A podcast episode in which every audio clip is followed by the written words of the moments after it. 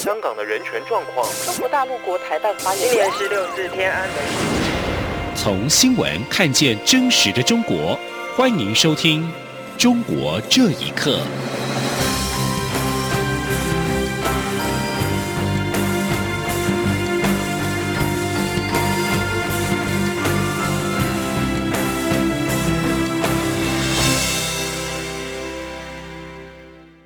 各位好，欢迎收听《中国这一刻》。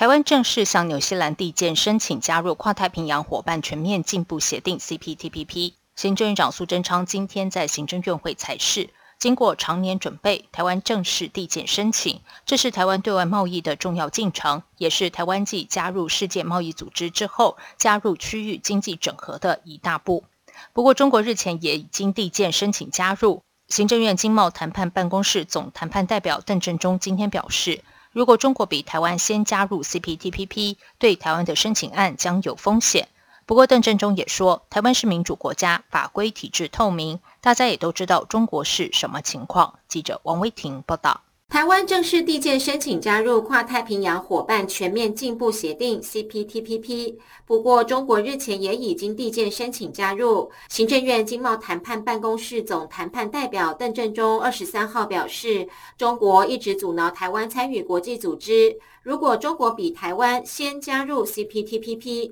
那么台湾的入会申请案将有风险。邓振中表示，台湾与中国加入 CPTPP 是两个不同的案子，台湾申请加入的时机考量与中国无关。邓振中说，经过长时间准备，国内工商团体也积极呼吁政府尽速递件申请，加上日本是今年 CPTPP 的主席国，政府认为现在是适合的时机。邓振中指出，CPTPP 重视各国体制是否愿意遵守协定，而台湾与中国是两个不同的体制，大家也都知道中国是什么情况。CPTPP 应该就不同案子审查申请国是否符合加入的要求，不应该有所牵连。邓振中说：“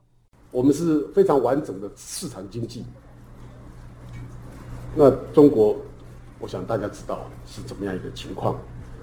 第二个，我们是民主法治做基础，所以我们的法规一切都是非常透明，啊，尊重这个私人财产。那我想大家也知道，啊，另外的情况如何？所以我们一直主张 CPTPP 应该就各不同的案子审查它这个国家的实质条件是不是符合它的条件跟要求，那。不应该把两个案子啊有所牵连。在台湾正式申请加入 CPTPP 后，《环球时报》批评台湾此举是捣乱。对此，邓振中表示，台湾要加入 CPTPP 是基于自身利益，想替台湾企业争取更多空间，这是台湾深思熟虑后的重要经济战略。至于中国怎么评论，那是他的事情。政府会持续朝既定的步调，一步步往前推动。中央广播电台记者王维婷采访报道。对于中国和台湾先后提出加入 CPTPP 申请，自由亚洲电台报道，美国马里兰洛约拉大学商学院教授丁宏斌认为，台湾选择此时申请，一方面是先前已经做了基本功，另一方面是看到接下来会有麻烦。中国金融学者贺江斌在分析中更是直言，台湾获准加入 CPTPP 可能性显然比中国大得多。他认为 CPTPP 对申请国的要求比世界贸易组织更严格，申请国必须是完全市场化的经济体，对国有企业不能有补贴，这些台湾更有资格加入。中国宣布提出申请时，也让许多国家感到意外。报道表示，许多国家已经对中国的加入做出表态，像是澳洲已经表示，中国必须恢复与澳方高官的接触以及解决贸易争端，否则澳洲将反对中国加入。尽管有观察人士对台湾申请加入 CPTPP 感到振奋，但报道分析，考虑到台湾的政治地位，观察人士对台湾能否顺利加入仍然有所保留。中国大陆日前以检疫问题为由，公告暂停台湾莲雾与世家进口。陆委会今天表示，陆方一直没有回应我方要求的技术性磋商，因此要再次呼吁陆方尽速透过农产品检疫检验合作协议相关机制与我方沟通，务实解决问题。至于其他水果也有可能被禁止输入的问题，陆委会则说，政府会检视较为依赖陆方市场的品项，进一步建立风险管控机制。记者王兆坤报道。陆委会副主委李丽珍表示，自从陆方二月二十五号的凤梨禁令至今，我方已九度要求陆方能进行技术性磋商，但目前尚未得到回应。他说：“那因为在国际间，像这样的这个检疫的问题，其实是要呃有专家来做一些技术沟通的，所以我们再次的呼吁陆方的。”业务主管部门尽速的能够透过协议既定的机制，跟我方的主管部门进行沟通，寻求方案，务实的解决问题。李丽珍指出，台湾水果的主要市场是内销，而外销方面则希望能拓展多元市场。不过，中国大陆因为距离较近，又有一些免税或是绿色通关优惠，市场的诱因的确较大，所以政府会建立风险管控机制。他说：“什么时候？”要断要选哪一种水果，其实是没有办法预先来掌握的。但是我们会呃去呃看哪一些是依赖比较多的，来建立一些风风险管控机制。此外，有关港府对于港人庆祝双十节的执法规范，李丽珍回应指出，中华民国是主权国家，台湾从来不是中华人民共和国的一部分。孙中山先生在一九一一年揭竿起义。推翻了满清的封建专制，召建了中华民国。革命的过程跟香港的关系很密切，所以香港各界有举办庆祝活动。希望港府能正视历史事实，无需过度解读，且应保障民众的言论、集会等自由及权益。中央广播电台记者王兆坤台北采访报道。接下来关心的是，中国国家主席习近平二十一号在联合国大会发言中宣布。中国将不再新建境外煤电专案，这样的宣示有称赞也有担忧。学者认为，中国只是故作姿态，中国国内因为经济因素并没有减少碳排放。同时，中共也意识到可以借由气候议题在国际上获得发言权。请听以下的报道：中国国家主席习近平二十一号在联合国大会上表示，中国将大力支持发展中国家能源绿色低碳发展，不再新建境外煤电项目。强调要加快绿色低碳转型。中国目前是最大的海外燃煤电厂融资国，全球超过百分之七十的燃煤电厂依赖中国的资金。美国南卡罗来纳州大学艾肯商学院教授谢田接受自由亚洲电台访问时指出，中共是借由气候议题获得国际上的发言权。他说：“我们知道中国是这个世界上二氧化碳排放最大的一个国家。”中国当然他不会放过这么一个有力的杠杆，来跟美国交往，或者对美国或对欧洲提出要求的一个手段或一个工具。中国是一带一路沿线国家燃煤电厂的主要资金提供者。路透社援引全球能源监测组织的资料指出，中国的新承诺可能会影响到四十四家燃煤电厂，这意味着五百亿美元的投资蒸发，每年减少两亿吨二氧化碳排放量。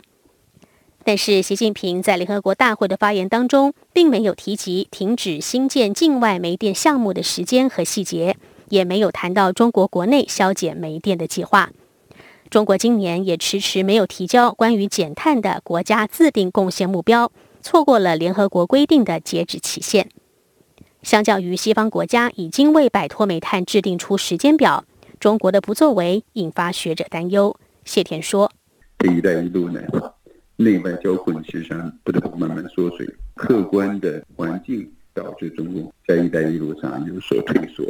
呃，火力发电厂呢，实际上是中共的一个强项，并不是中共主动气候做贡献而这样做出来的。那中国在在中国国内还是会继续，因为中国也依赖这些煤炭啊这些一些发电厂。联合国气候变化框架公约第二十六次缔约方大会今年十一月将在英国召开。届时，中国将如何落实习近平所提出的承诺？各界都在关注。央广新闻整理报道：中国电子支付市场由民营企业垄断的情况将要被政府打破。近年来，中国政府大力发展数位人民币，试图打破微信与支付宝两大电子支付平台称霸的局面。评论认为，中共推出数字人民币是想要垄断市场，同时避免一种货币形式过于独大无法控制。请听以下的报道。中国行动支付平台微信和支付宝两大巨头的格局即将被打破。中国政府近年推出数位人民币，也就是由中国人民银行发行的法定数位货币，以国家信用为担保，功能与纸钞完全一样，不过是数位化形态。数位人民币可以离线支付，可以直接储存在手机中。除了智慧手机之外，IC 卡、功能机等设备也可以使用。今年六月，数位人民币试营运地点在全国有超过一百三十二万个，覆盖北京、深圳、苏州、成都、上海等省市。目前，六大国有银行以及招商银行、上海银行等十三家银行机构都推出了数位人民币钱包功能。中国经济学者贺江斌说。无论是支付宝还是微信，它是第三方支付工具，但是人民币本身它就是货币，它是不一样的。就是如果说要按官方的说法，它就是不用再印钞票了，因为嗯，数字货币呢，嗯，它说也是个未来的趋势吧。化名万先生的中国时事评论员受访时表示，中国的数位人民币在世界的认可度低，甚至于不和国际的数位货币标准挂钩，只能在指定的区域内消费，也可以限定购买的范围。此外，中共推出数位人民币是为了打击两大民营巨头微信和支付宝。万先生分析，当局由产业到交易市场都想要垄断。他说：“然后国进民退啊，其实啊说不通的，这个东西是这样。”国有资产进入市场本身就是扰乱市场秩序，它不是阻止垄断，它就是垄断，而且它的这种垄断行为呢，是从行业到交易的垄断，这更应该称之为是霸占。然后举个例子啊，这个电子货币，比方说现在拆迁了，呃，数字人民币啊，比方说现在拆迁了，拆迁人家跟你说我给你补的是数字人民币，数字人民币你只能用于拆迁款，只能用于买房。装修，但是跟房没关的，你没法去消费，这就是数字人民币最大的弊端。对于数位人民币是否将取代支付宝与微信，万先生认为，支付宝与微信已经成为中国重要的软体，除了购物与社交，更大的功能是洗脑与维稳。政府推出数位货币是与微信与支付宝并存，以避免某一种货币形式过于独大，无法控制。以上新闻由央广整理报道。继续来关心的是。立陶宛国防部的国家网络安全中心的报告指出，中国手机大厂小米在欧洲贩售的旗舰机种内建功能得以侦测“自由西藏”、“台湾独立万岁”海“民主运动”等用语。虽然手机软体内的审查功能在欧盟地区已经被关闭，但随时可以远端开启。立陶宛国防部副部长阿布克维修斯告诉记者：“我们的建议是不要买新的中国手机，并尽可能理智的快速丢掉已经购买的。”报告表示，可被小米手机系统应用程式审查的用语清单目前包含四百四十九个中文字词，并持续更新中。报道写道，这不仅是对立陶宛，而是对所有使用小米装置的国家来说都很重要。立陶宛国家网络安全中心报告同时指出，小米手机会传送加密手机使用资料到位在新加坡的伺服器。报告也发现，华为的 P 四零五 G 手机存有安全漏洞。但另一家中国厂商 OnePlus 的手机则没有。华为波罗的海地区代表告诉波罗的海通讯社，旗下手机不会将使用者资料传送到外部。中国网红近期掀起拍摄礼佛名媛的行销热潮，遭官媒点名批评如同妖孽之后，影音平台抖音、小红书今天已经全面下架佛缘影片和图文，封禁相关违规账号。中国网红近期吹起佛缘风。不少网红聚集在大小寺庙排队礼佛，拍摄礼佛名媛的主题照片和影音，发布到社群平台上，打造形象并获取流量。官媒央视网今天发文批评佛缘，看似与世无争，实则物欲横流，不仅破坏宗教场所的严肃气氛，而且涉嫌违法违规。中国宗教事务条例第五十二条明文规定，禁止以宗教名义进行商业宣传。中国新闻网今天报道，引述抖音安全中心称，经过核查，抖音共处罚利用佛缘形象营造人设、开展虚假营销行为相关账号四十八个，其中永久封禁账号七个，同时清零违规影片一百四十八支。小红书今天也回应称，第一时间已经启动专项检查，清理违规笔记七十篇，封禁账号三个。此外，用户在搜寻“佛缘”等关键字时，页面将显示“物力虚假人设”做真实的自己的提示。目前小红书搜索佛缘，只剩下批评佛缘现象的影片与图文。以上中国这一刻，谢谢收听。